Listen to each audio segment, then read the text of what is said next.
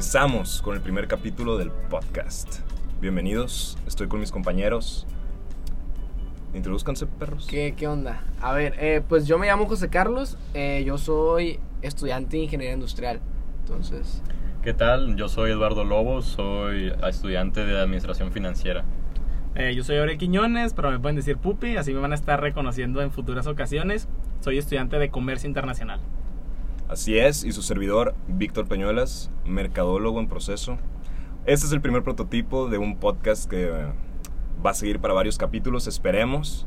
Eh, hoy vamos a hablar de mejora continua. así es, Víctor, vamos a hablar de mejora continua. Entonces, bueno, aquí vamos a tener diferentes puntos de vista, ya que, vaya, todos somos de diferentes carreras. O sea, ¿cuál es tu carrera, Pupi? Eh, Comercio Internacional. Comercio Internacional. ¿La tuya, luego?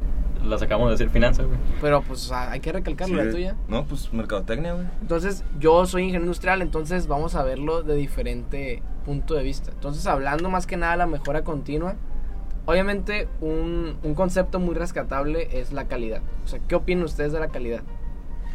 Mira, yo participando de ese lado, yo considero y me he dado cuenta que la calidad es 100% subjetiva hasta cierto punto, ¿no? No es 100% más bien. Porque esta se mide am, desde mi rama de estudios en base a lo que la gente cree del producto, cómo lo ve, para qué lo va a utilizar. Y un ejemplo claro fue de que me pusieron en clase, el- la percepción que tiene una, por ejemplo, una jefa de familia sobre una minivan. Obviamente esa persona va a pensar que la minivan es el producto de mayor calidad en el mercado de automóviles, bueno, camionetas Obviamente. para ellos, porque es lo que más le sirve. Si yo le presento un Camaro, un, no sé, un CTL1, pues no va a saber, o sea, va a Uf. decir, un buen- muy buen carro, pues no le va a servir tanto porque no va a ver cómo llevar a los niños, cómo, no sé, a lo mejor si practican fútbol, pues llevar todo el equipo de fútbol o lo que sea que practiquen. Pero pega unos arrancones, viejo. Exacto, pega unos arrancones. En Al cambio, si nivel. agarras a un joven, acá alguien que le un entusiasta de la velocidad, pues obviamente va a decir pues, la No, Honda Odyssey. la- Tremenda calidad, compañeros. Sí, tremenda claro. calidad. A decir, "Oh, yo quiero cinco Honda Odyssey, o sea, las minivans. Pero si le presentas el Camaro, un Corvette, lo que tú quieras, obviamente va encantado de, de eso. Entonces, de mi lado de estudio, obviamente también está lo de logística y todo el show. Pero en modelos de negocios, calidad es algo muy subjetivo. O sea, tú lo ves más de, la- de un lado cualitativo. Ajá, de un lado cualitativo. Pues de hecho es que en lo personal como mercadólogo yo creo que esa es la manera, una de las maneras más correctas de verlo. Porque al final le quieres vender a la persona. Sí. Entonces tú conoces tu nicho de mercado, tú sabes a quién le quieres vender, entonces tú sabes qué atributos es lo que esa persona considera que significa calidad en su producto. Entonces tú sabes que si vas a vender un Camaro, esta persona que se la quieres vender es una persona amante de la velocidad, amante de la adrenalina, amante del deporte. Entonces tú sabes que le quieres vender algo que esa persona diga, esta madre tiene un motor, güey, que me va a sentir que se me pone la piel chinita, güey. O sea, que, y se escucha chingoncísimo en, cuando ando quemando llanta y la madre. pues. Entonces, eso, esos atributos son los que esta persona vería como, cual- como, como calidad. Pues ya si se le presentas una camioneta a una señora y caben todos sus plebes y los dos Sí, o sea, la enanos. comodidad. Exactamente. Entonces, son diferentes perspectivas. Tienes, tienes que saber cómo venderle a la gente al final. Ok, pues mira, hay, distintos, hay distintas definiciones de calidad, pero con la que yo me quedo, güey, es... Son todas las cualidades con que cuenta un, un producto, un servicio. Em, o sea, las cosas intangibles y tangibles que tiene un producto o servicio. Sí. Valga. Valga la redundancia. Sí, ¿no? Sí, es, que, la es que la calidad es una palabra muy redundante porque, o sea, no Tiene puedes definir. diferentes puntos de vista. Sí, o sea, calidad en sí es una palabra muy ambigua. Exacto. O sea, es difícil darle un significado exacto porque, como dicen ustedes, cada persona lo ve de diferente manera. Pero al igual, o sea, tú puedes medir, aunque sean eh, características, eh, vaya, cualitativas del objeto, Sí lo puedes medir. lo puedes medir.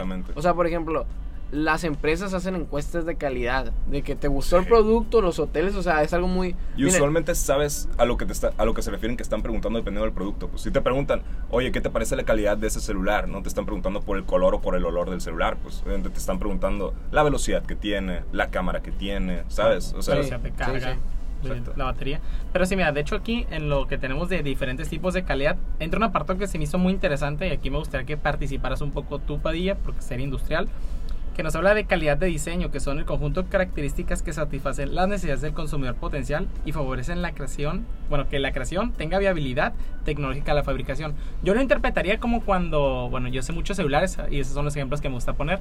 Cuando salió un teléfono de HTC que tenía pantalla de zafiro, completamente de zafiro, obviamente el zafiro se raya mucho más, es muy difícil rayarlo a comparación de la pantalla de Gorilla Glass y que es como, un, es como una aleación, por así decirlo. Pero realmente qué tan viable es para el consumidor que tenga una pantalla de zafiro, ¿no? zafiro. Porque es muchísimo más cara, como los relojes, por ejemplo, los Rolex, los Omega, pues la carátula que tienen del cristal pues es de zafiro para que no se rayen. Entonces, se me hizo muy interesante, pero no sé cómo lo vean ustedes directamente en calidad. También como que hay calidad obsoleta, ¿no? Exactamente. O sea, si tú haces un celular con un forro hecho de diamantes, pues es como de que, wow. O sea, qué Es- calidad. Pero O es, sea, es pero- que depende, o sea, por ejemplo, es dependiendo de tu nicho y a qué persona lo quieres vender. Como tú dices, o sea, algo, digamos, una funda chapeada en oro. Pues, ¿cuál es tu nicho? Hay, ah, va a haber personas que van a querer una funda chapeada en oro. Pero calidad no es tanto ligado de que, ah, un- a una funda de diamantes. Es más bien cómo están incrustados sus diamantes o cómo está hecha la funda para que sea resistente, duradera, Exacto, bonita. O exacto. sea, eso ya depende del concepto de cada quien. O sea, lo que se busca más que nada es que es tener, es como hacer más con menos. Ya sea menos tiempo, menos recursos en general, menos tiempo, menos dinero, menos personal. Entonces, Sí. es, vaya, aumentar la productividad de tu proceso. Sí, es como el. Ok, aquí estaba leyendo que la norma JISZ8101, muy técnica por cierto, pues nos habla un poco de eso, ¿no? Que son sistemas que permiten las características de un producto o servicio se satisfagan de forma económica con los requerimientos del consumidor. Básicamente que- es eso, ¿no? O sea que estamos ligando el hecho de que un producto tenga calidad con la optimización de su proceso de producción. Sí, por ejemplo, lo que se utiliza mucho, que es, es muy cotidiano, no sé si lo hayan visto en los negocios, que utilizan la ISO 9000. Sí, la que son- 9001, ¿no? Ajá, la, la 9001, por ejemplo, pero son las ISO 9000, pues ahí 9001, 9000, creo que... Uno, dos, me tocó ver una. Sí, yo creo que... pero o- que no se usa ya mucho porque salió, o sea, está muy interesante esa que leí, que la 9002 salió, en su tiempo que se desarrolló, era para cubrir un hueco que la 9001 no tenía con respecto a servicios y procesos internos, algo por el estilo. Pero no tanto el de producción, sino como el servicio al cliente o algo por el estilo. Pero con el tiempo se actualizó la 9001 y la 9002, aunque sigue existiendo, ya está obsoleta debido a que la 9001 integra lo que la 9002 tenía en su tiempo. Ajá. O sea, a mí se me hizo muy interesante leerlo porque. Uy, no, o sea, es como ver la 9001, no sabes qué es, o sea, Sí. ah, un ISO, pero Ah, un ¿qué ISO. es exactamente? Sí, sí, o sea, y es y está muy interesante eso las normas porque las empresas lo que buscan es certificarse para qué para garantizar una calidad en los productos. Sí, por ejemplo, el 6 Sigma, ¿no? Y todo eso de... ajá. Sí, esa es una sí, es un como una metodología más que nada Ajá. de producción y todo eso. Entonces, lo que consiste lo de las ISO es para la calidad del proceso. Entonces, está muy interesante eso. Las empresas lo aplican, por ejemplo, hay está la ISO 9001, pero que hay la 2015. O sea, van variando y cada año se van mejorando, van cambiando otras cosas. Entonces, hay unas empresas que prefieren quedarse con los estándares de la 2015 y es válido. Claro. ¿Por qué? Porque ellos ya adecuaron su proceso para tener ese- ese- esa, esa normatividad y así mejorar el proceso de calidad en lo que ellos hacen. Y está muy interesante, también hay ISOs, pues las 14000 que son para el medio ambiente y todo ese tipo de cosas. Entonces es importante que las compañías y las empresas se dediquen a asegurar la calidad de sus productos para satisfacer las necesidades del cliente. También Ahorita les puedo poner ejemplos de empresas muy conocidas. Pues no irnos muy lejos. Aquí mismo en, en Culiacán hay una empresa que se llama Coppel. En Coppel utilizan mucho lo que viene siendo este término de la mejora continua. ¿A qué se refieren? Bueno, cuando un, alguien entra a trabajar en Coppel, eh, por lo regular el usuario, el empleado, tiene que conocer de todo el sistema, de donde va a trabajar. Entonces lo- cuando llega un gerente lo van pasando por varias áreas. Sí, de la nada lo ves de cajero en una tienda. Sí, lo ves en ventas, lo ves en almacén, o sea, tienen que pasar cajas, por sí, todos sí, lados, sí. Tienen que porque el ocupan conocer el proceso, ocupan conocer al empleado y eso también ayuda a mejorar más que nada otro otro tipo de cualidades como es el liderazgo, la toma de decisiones, ¿por qué? Porque vas a un puesto gerencial, es Y un generas puesto empatía al final. Sí, sí, o sea, vas conociendo a tus empleados, vas conociendo a tus compañeros de trabajo, entonces eso crea un mejor eh, ecosistema de bienestar en la, en la parte del, pues de la empresa, ¿no? Entonces, está muy interesante ver de ese aspecto a la calidad. Igual hay empresas gigantes, la panificadora más grande del mundo, que es Bimbo. O sea, es mexicana también. Sí. O sea, Bimbo tiene un proceso increíble de mejora continua, cuenta con dos sistemas, dos sistemas tecnológicos, porque al fin y al cabo sabemos que lo que va a desarrollar una empresa o un país es la innovación tecnológica, es el, vaya, crear nuevas tecnologías, mejorar los procesos, todo eso. Entonces Bimbo tiene dos programas. Hay un programa que es junto con otra asociación con... Primero, Bimbo tiene sus... El, el primer programa es un programa de laboratorios propios de Bimbo, son centros de investigación de Bimbo. Bimbo tiene su propia, sus propios carros. Ellos los, los diseñaron. Esos, esos carros repartidores. Si los han visto. ¿Neta? Eh, yo- ellos- ellos- es de Bimbo, de Bimbo propio. Curiosamente, o sea, yo los he- nunca los he visto en persona, pero sí los he visto como cuando venden sus productos. Si Sí. te das cuenta que antes vendían camioncitos que Sí, se armaban, sí, bien sí. padres, por cierto. Sí los he visto, sí, pero yo no sabía que eran de, De Bimbo. fabricación interna. Sí, Bimbo los diseñó. Bimbo tiene una línea de producción increíble. O una línea de Yo no distribución. sabía que era la panificadora número uno a nivel mundial. Bimbo es la panificadora más grande del mundo. Eh, y luego también el otro programa es un programa que se llama Eleva, que está muy padre porque Eleva. Eleva. Eleva o- y también tiene otro nombre en inglés, no, no recuerdo cuál. eh, ahorita en este momento, pero consiste en apoyar startups, o sea, eh, empresarios, pequeños emprendedores que crearon un producto, digamos, si tú llegas eh, con una donita, esta donita es diferente a esta y ve, yo tengo aquí mi, mi se vende muy bien, tengo mis análisis, tengo todo, yo esta donita yo la produzco a 3 pesos y la vendo a 6, entonces le estás ganando el doble. Ah, Bimbo dice, te la compro. O de que, ¿sabes qué, Bimbo? Eh, aquí están tus donitas glaciadas, pero yo en lugar de azúcar glass usé tal cosa y tales componentes y me sale un 25% más barato. Ah, te apoyo. Entonces, eh, lo que hace Bimbo es que va juntando muchos emprendedores y va haciendo como que... Es como si hiciera una convocatoria para mejorar sus ingredientes, sus procesos, ya sea administrativos, de distribución o introducir un nuevo producto. ¿Y qué le hace eso? Le hace la mejora continua, más innovación tecnológica y pues que crezca más. Es como cuando el banco, y no me acuerdo si, por ejemplo, las tecnológicas como Apple y Google lanzan la campaña de si puedes hackear el sistema, te ganas tanto dinero, ¿no? Ah, sí. Algo similar, ¿no? Algo similar. Como el empezar a hacer el trabajo y recibir un beneficio a partir del desarrollo que tú ya tienes. Oigan, pero yo tengo una pregunta eh, para no cambiar de tema rápidamente. Como consumidor y como persona, pues me pongo a pensar de que valdrá la pena, por ejemplo. Yo pienso que optimizar un proceso de producción en algunos casos puede incluso disminuir la calidad de un producto, porque estamos optimizando procesos. Entonces, si tú te encuentras en una posición en la que tú dices, ok, voy a cambiar un ingrediente para que la producción de este producto me salga más económico, pero puede que este ingrediente tenga un, un efecto negativo hacia mis consumidores, ¿no? Si estamos hablando, por ejemplo, del aceite de palma, que es súper barato y que lo utilizan en muchos productos como es la Nutella, que en, algún mom- en su momento fue muy polémico, ¿no? Por sus consecuencias cancerígenas en el, en el consumidor, en el usuario. Pero yo creo que, por ejemplo, ahí, si quieres aumentar la calidad de tu producto, si pues, tienes que sustituir el aceite de palma, tendrías que... Aumentar costos operativos. Exactamente, ya no estás optimizando procesos y pierdes calidad, pero en el proceso de producción. Entonces ya no sería una optimización. Cuando tú hablas de optimización es porque el proceso se lo mejoró. Sí, o sea, es lo mismo, o sea, es lo Sí. mismo, pero con menos, ¿no? Menos recursos. Sí, ajá. Pero vale la pena. No, o sea, es que en sí, ya la palabra, cuando tú hablas de optimización es porque ya pasó eso. Tú lo que estás hablando es como Un cambio. un cambio. Ujú. En sí, optimización es que el cambio ya fue efectivo. Ah, ok. Sí, sí, sí, sí, sí. Pero vale la pena optimizarlo por cambiar el producto, o sea, y que sea dañino para la persona, pues. ¿Ustedes qué piensan? Ah, ok, ya- ya entendí, ya ah, entendí ya, es, ya, es ya un enfoque ¿no? De el tipo de calidad que manejes, ¿no? Calidad de o calidad hacia el consumidor, güey. Exactamente, pues. Pero, ok. Vale la pena entonces, por ejemplo. No, o sea, eso ya depende de depende, tu, objetivo. Depende o sea, de tu si Lo, objetivo. si lo que quieres es reducir costes, a lo mejor sí, pero a lo mejor pierdes mercado, güey. Pierdes clientes. ¿Y tú qué harías, Lobo? ¿Qué haría? Pues Sí. depende cuál sea mi propósito, güey. Ujú. Si Pero, yo tengo... Pero yo me pongo a pensar, ¿no? Como persona de que, ay, güey, de que puede que me salga muchísimo más barato producir panes con azúcar refinada, pues, pero le voy a causar diabetes a toda la población que consuma mi producto. Es, es que ahí Es que- muchos factores. Por ejemplo, las empresas socialmente responsables, tú no harías eso. ¿Por qué? Porque se supone que eres una empresa socialmente responsable. Bimbo es una empresa socialmente responsable. Entonces, estás dando un valor a la comunidad. Entonces, de tus productos no vas a causar un daño. Por ejemplo, dices, ¿por qué no utilizamos energía limpia? O sea, ¿por qué no, en lugar de utilizar energía fósil, ¿por qué no ponemos puros paneles solares? Y dices, porque realmente tienes que dar un análisis verdaderamente si en verdad causa un efecto negativo.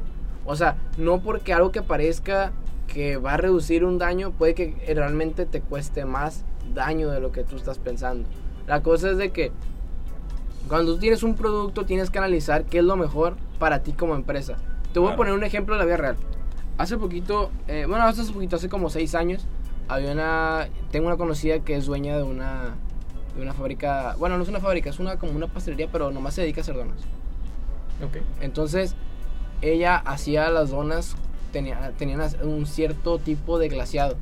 Sí. Y la gente estaba acostumbrada a ese tipo de glaseado. Que era muy rico el glaseado, sabía muy bien. Ajá. Pero eh, debido a, a, a una- a consecuencias económicas, todo eso subió el precio de un ingrediente principal del glaseado. Entonces ella ya no podía... Las donas las vendían a 10 pesos. Entonces ella ya no podía seguir manteniendo la venta a 10 pesos porque el glaseado no le daba, el glaseado era demasiado caro. O sea, el ingrediente ya llegaba a un punto en el que no era... Vaya, para ella no valía la pena, sí era rentable, pero para ella no valía la pena tanto esfuerzo para ganar tan poco dinero. Sí, Entonces, la, lo que hizo ella era subirla a 15 pesos. Pero para eso a ella le dieron un sustituto del ingrediente. O sea, un sustituto de que, oye, ¿sabes qué? Este sustituto para que la base del glaseado sea con esto. Y a ella le salía mucho más barato, pero mucho, mucho más barato. De que llegaba al punto que le salía más rentable que cuando, o sea, que antes que usaba el, el otro ingrediente. Sí, cuando la vendí 10 pesos Sí. y el ingrediente era natural y Era esa- natural. ese sustituto pues realmente era más barato inclusive en ese tiempo. Ganaría más de lo que Sí, ganaba. de lo que ganaba antes, aún, aún con, el, con el producto, antes con el valor bajo. Entonces, lo que hizo ella es que lo subió a 15. Y dices, pero ¿por qué? Si te están ofreciendo este sustituto y todo, porque su mercado ya estaba. Entonces, ella hizo la prueba con sus clientes más fieles. Claro. Ella hizo la prueba que les hizo unas donas con el sustituto y los clientes decían, oye, pero es que está bueno, pero no sabe como lo que estoy acostumbrado, no sabe a lo que yo quiero. Entonces perdió esa calidad que tenía el producto por hacer el sustituto. Entonces ella decidió, bueno, ¿qué hago? O quiero abarcar mucho y producir más, o me especializo en mi mercado, en lo que yo sé que son clientes poten no, no son clientes potenciales, son clientes míos, ya desde siempre. Entonces lo que hizo ella, subió el precio a 15, mantuvo sus mismas ventas, o sea, y, le, y siguió creciendo el negocio a un ritmo constante. Si ella hubiera cambiado el sustituto, ciertamente el producto iba a ser mucho más barato, pero no había la certeza de que su público se iba a quedar con ella. Entonces eso ya varía mucho de, la, de- de como lo, lo que dices tú, de que, oye, si meto esto en un producto, eso varía mucho de la toma de decisiones por parte del, vaya, del líder o el que esté manejando la empresa. Sí, de líder comercial. De hecho, tocaste un tema bien interesante que en realidad lo vamos a dejar por de otro tema del podcast, pero cabe mucho recalcarlo. Es que muchas veces los empresarios, emprendedores subestiman el costo de adquisición de nuevos clientes. O sea, es más barato mantener a uno que ya está, porque ya sabe cómo es el servicio, ya sabe la calidad y ya sabe lo que le espera, a convencer a alguien que no tiene idea de tu producto, que jamás lo ha probado, e inclusive mente está con la competencia, te sale mucho más caro traerlos. Entonces eso, eso me pareció un punto muy importante que hemos de recalcar. Sería un buen tema para otro podcast, pero pues ya enfocado obviamente a, Sí, a, a- a respectivo negocios y respectivo tema. Entonces, así nació Krispy Kreme. No, no, no, no, no, no, no. No es Krispy Kreme, es una, es una presa aquí. es algo más padre, así. Ah. Eh, así se empezó Bimbo, ¿eh? Ah. Ah, sí, sí. Mi, mi tía es Doña Bimbo. Ah. Doña Bimbo, eh, y sobre la mejora continua. ¿Qué? La La, mejora continua. güey. Ah, la apartado continua. mejor. Es que Sí. ya nos, nos perdemos mucho en calidad. Mejora continua en japonés Kaizen, ¿verdad? A ver, A ver. Kaizen, güey, Kaizen, güey, es... eh, significa cambio para, para bien, para mejor. Ok. Y es una filosofía acuñada por un eh, teórico organizacional japonés, eh, Masaki Ima- Imai. Lo siento. Y... No, no, pero yo tampoco hablo japonés. No, sí, Sí. aquí puro, puro español a medias. Sí, aparte. español. em, Masaki Mai. y bueno, es- es... Básicamente, güey, es que todo se puede mejorar un poquito más. Ok. Eso es el resumen de todo. Sí. El Kaizen está ligado este, directamente a la calidad, porque eh, su relación radica en la mejora continua de procesos que tarde o temprano termina dando la mejor versión de un producto o servicio, o bien de lo que sea el objeto en cuestión, es decir, llegando casi a un perfeccionamiento. ¿Por qué el casi? Porque todo se puede mejorar un poquito más. Claro. Claro. Es, es que de hecho eso, y de hecho en, en esa metodología también está lo de las mudas que las creó Taichi Ono. ¿Las qué, perdón? Eh, la- las, mira, mudas, las mudas, güey, es algo que es inútil, es como eh, improductivo, güey. Ok. Es decir, por ejemplo, estás metiendo mucho tiempo que no le deberías de meter a algo. Sí. Este, estás perdiendo, ahí estás dejando algo en inventario que no debería estar ahí. Estás A ver, déjame los busco. güey. Sí, mira, Es te que puedo- son- te son siete ejemplo- mudas. Ah, Sí, te sí. puedo poner ejemplo muy tonto a lo mejor, ¿no? Por ejemplo, yo tengo una, eh, ya fun fact, una compu no muy buena. Entonces, a mí me pasa mucho que cuando quiero abrir el correo y El luego que quiero abrir... HP. No, no, yo no que me marcas, ¿eh? Pero bueno, más bien se deco. Ah, bueno, el punto es que a mí me pasa muchas veces que yo tengo un mejor teléfono que una mejor computadora, ¿no? Sí. Entonces, cuando abro el correo, que a veces está muy pesado, o un archivo que tengo que abrir que se llama MGU, que está súper pesado, pues a veces yo en lo que abre el archivo, pues me pongo a agarrar el celular. Pues ya me distraigo, no, o sea, me meto a TikTok, porque la tengo que admitir, me gusta mucho TikTok. Chale, sí. Y No, hombre, otro caído. no, es que no, es que no saben, viejos, lo, lo bueno que es TikTok. Síganme en TikTok, no, no es cierto, pero... O sea, el punto es que, por ejemplo, ese es, hasta cierto punto es un desperdicio de tiempo, ¿no? Sería una muda, ¿no? El tiempo Sí. de carga de, del Sí. procesador en lo que carga el archivo y pues yo ahí en lo que agarro el celular y me distraigo más, ¿no? Pero a ver, platícanos un poco más de esas siete mudas. Esto está en algo que se llama esfera concéntrica tipo 3 del Kaizen, que es el principio teórico de metodologías y técnicas de mejora, güey, que se centra en la eliminación de los mudas. Es decir, los siete mudas son sobreproducción, el tiempo, los transportes, los procesos alimentarios, los movimientos y defectos, güey. Por ello, a través de la eliminación del muda se, se busca mejorar la calidad de procesos y productos, reducir el lead time, optimizar la entrega de tiempo y mejorar el flujo de dinero, obviamente, porque eso es a lo que van las empresas. Sí, pues es el, es el punto. Sí. Nadie tiene una empresa de buena gente, ¿sabes? Es Sí, como, no, bueno, fue, no fue una empresa. sí, es que ándale, son fundaciones. Aquí en México las llamamos de que, que asociaciones civiles, pero sí me acuerdo que me quedó muy claro una vez que fuimos a una visita empresarial a Casa Riveros, que es un conjunto de, de IAPs. Ah, la- el edificio blanco. Sí. Ah, Ah, pues sí, bueno, sí, sí. eh, eh, me, me- o sea, me voló la mente el comentario de, de Miguel, así se llama Sí, el, sí el lo director. recuerdo. Miguel El- Calderón. Miguel Calderón, no quería animarme a decir el apellido porque no me acordaba perfectamente de él, pero qué bueno que tú sí. Sí, Miguel Calderón. Me acuerdo que él dijo que tuvo que ir a una universidad en Colorado, ahí me puedes corregir tú, que era que tenía una especialidad. Sí, la verdad no recuerdo, pero continúa. Bueno, vamos a suponer que es en Colorado, luego les investigamos, ustedes investiguen, no sean flojos. Bueno, el punto es que esa universidad en Estados Unidos tenía la especialidad o un estudio dire- o sea, relacionado directamente a empresas que gen- no generan dinero, o sea, non-profit organizations.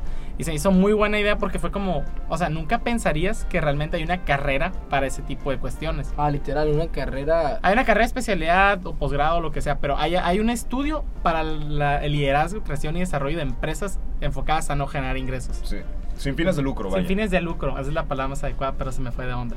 Bueno, pues es que se me hizo así, de, wow. Y tener tomar en cuenta que también esos tienen sus procesos de calidad y toda la onda, ¿no? Sí, no sí. nomás enfascarnos a eso Claro. directamente. Pero habías mencionado algo que se me hizo bien interesante. Es cómo, o sea, por ejemplo, tú que estabas leyendo lo del, del Kaizen, cuando estabas hablando un poco de eso, es cómo esto se aplica, no sé, a pequeñas empresas o algo que a lo mejor no tenga una estructura tan robusta.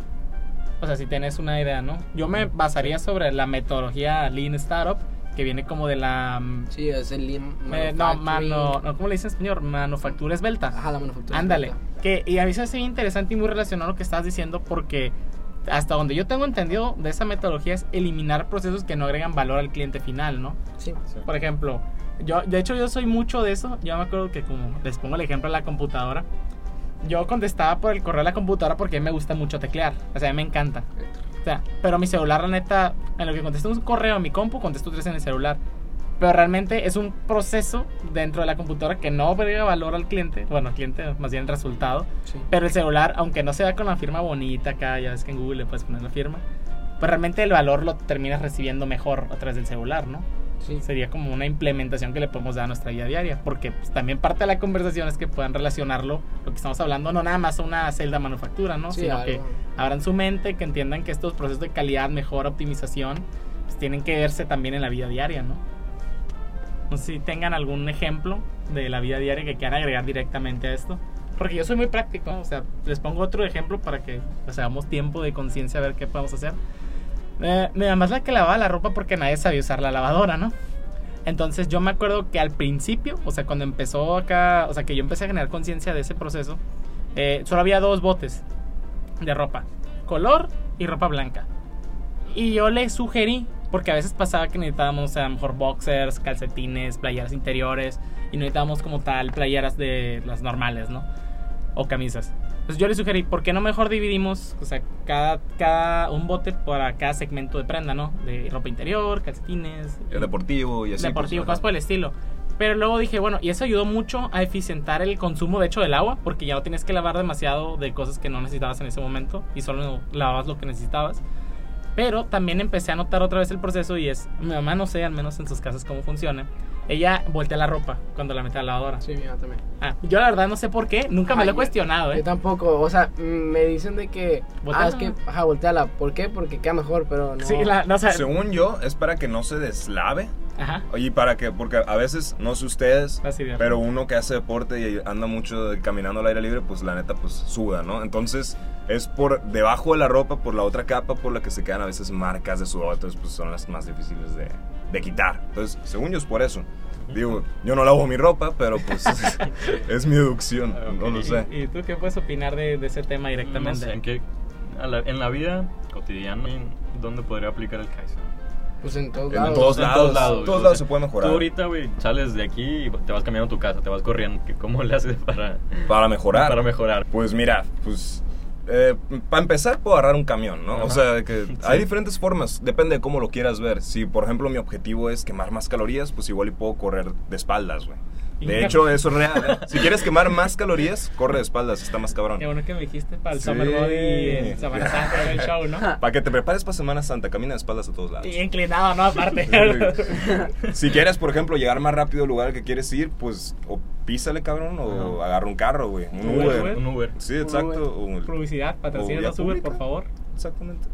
Pero también lo puedes añadir a, lo puedes incluir en ya en términos más psicológicos, ¿no? Personales. En liderazgo, por ejemplo. Pues todos los días puedes ser un mejor líder. ¿Cómo? Todos los días te puedes comunicar mejor, por ejemplo. No sé si a ti te pasa, por ejemplo, yo a veces hago comentarios medio pendejos. Entonces, si un día digo algo y digo yo de que, ay, güey, probablemente pude haberlo dicho de una manera un poquito más contacto, ¿sabes? Más sutil. Más Sí. sutil o lo pude haber dicho con considerando los sentimientos de la persona a la que se lo dije. Con Ah, sí, empatía. claro. Entonces la próxima vez pues vas mejorando y dices, ok, de- de- voy a medir un poquito más mis comentarios de ahora en adelante. Obviamente sí es importante sacar lo que quieres decir, Ujú. pero, pero como te digo, estás mejorando en ese aspecto, de tratar a las personas. Sí, o sea, y así como por dar ya una conclusión, o sea, ahí vemos cómo tú estás aplicando la mejora, o sea, sin que tú te des cuenta cómo el, el ser humano siempre busca el proceso más eficiente por naturaleza. Entonces ahí estamos en la mejora continua. A veces, ¿qué sucede? A veces nos quedamos simplemente con el proceso que mejor se nos dio o que mejor nosotros descubrimos y con eso nos quedamos y a veces nos cerramos de mente. Entonces, ¿para qué sirve la mejora continua? Pues para que tú estés abierto a la posibilidad de que el proceso siempre se puede mejorar. Para eso existen todo ese tipo de metodologías. O sea, y en conclusión, tú todo esto lo aplicas en la vida diaria. O sea, no es algo que, que esté fuera de, de tu alcance o que sea algo que tengas que estudiar años y años. No, o sea, simplemente tú lo estás haciendo todos los días. Simplemente que lo haces con pequeñas acciones. Vas formando hábitos y pues vas creando la mejor ruta para ti. Así es. Entonces se pueden desarrollar habilidades, no solamente procesos, a través de eso. Del de la Kaizen. Sí, claro que sí. De las claro que sí. Sí, de hecho, y, y yo creo que ya sí, medio manera de cierre, menos que alguien más tenga algo que opinar, No. pues lo dice después de mí, sin problema. Qué humilde. ¿verdad? El punto es, cuando adquieran un conocimiento de mejora continua, por ejemplo, de mejora continua, calidad, que son temas de, por ejemplo, más de ingenieros industriales realmente, es no cerrarnos a, a que esos ingenieros industriales yo no lo voy a aprender porque soy de comercio, porque soy de mercadotecnia, porque soy de finanzas.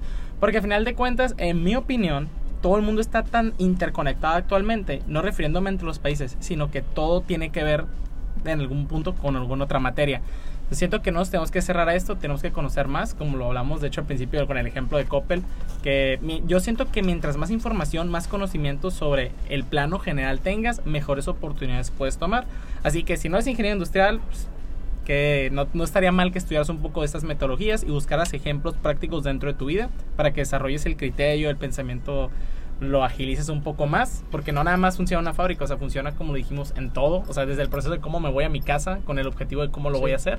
Yo no sabía que correr para atrás quemaba más calorías, pero si fuera mi objetivo, probablemente lo descubriría a largo plazo.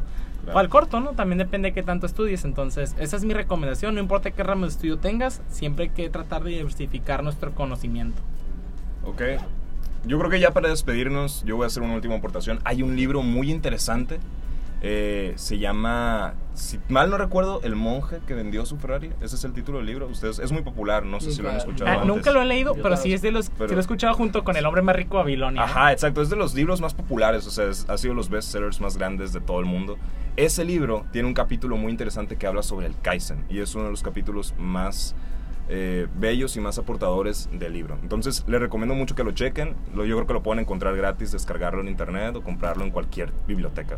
Entonces, finalizamos el primer podcast. Yo creo que fue un éxito. Sí, sí. No sé qué, qué han pensado ustedes. Pues estuvo muy padre, la verdad. O sea, ¿Para cuándo el próximo? Um, Pues aún no hemos definido fecha, vamos a trabajar en ello. Obviamente hay mejoras, hay que tomar en cuenta que esta es una prueba piloto, es el primero que vamos a estar haciendo. Y a lo mejor yo, yo, yo lo llegué a sentir, no sé si ustedes lo sintieron, pues realmente no somos especialistas en el tema, o sea, leemos un poco, lo llevamos en clase y lo vimos un poco en nuestra vida también. Pero el chiste aquí es, a mi opinión, es desarrollar el criterio y darnos cuenta que a lo mejor nosotros no somos especialistas, pero estamos dando el paso en la práctica para volvernos un poco más expertos en el tema. Quizás no seamos los mejores, pero nos estamos desarrollando más y es otra recomendación que les dejo. Nunca dejen de aprender, porque aunque parezca que ya sabes todo saliendo de la carrera, es que el mundo cambia tan rápido, tiene tantos cambios que la neta no sabes cómo va a estar funcionando el mundo en cinco años más. Entonces siempre hay que estarle dando esto, reforzarlo y sobre todo no perder las ganas de, de aprender. sí, sí, sí. Kaizen. Kaizen.